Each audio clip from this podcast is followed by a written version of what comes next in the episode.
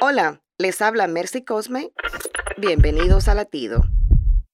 ¿Alguna vez has cuestionado a Dios con un ¿por qué Dios mío? ¿Lo has hecho por curiosidad o por dolor? Sin importar el motivo, esa pregunta es un paso importante para mejorar tu relación con Dios. ¿Sabes por qué? Porque esperamos que nos responda. Nuestro reto como cristianos no está en quedarnos callados y nunca cuestionar a Dios.